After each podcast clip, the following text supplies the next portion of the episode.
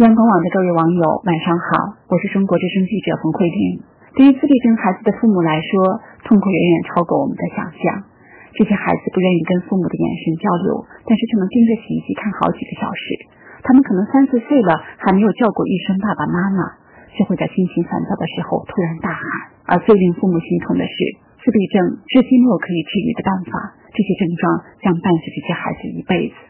今天我在朋友圈看到一位自闭症孩子妈妈写的这样一句话：“自闭症日就在愚人节之后，难道这真的就是上苍跟我开的一个玩笑？”想想孩子心如死灰。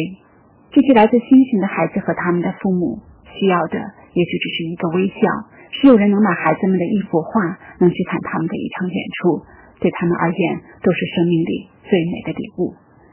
这样的日子，祈祷所有的孩子和父母平安。幸福，晚安，朋友们。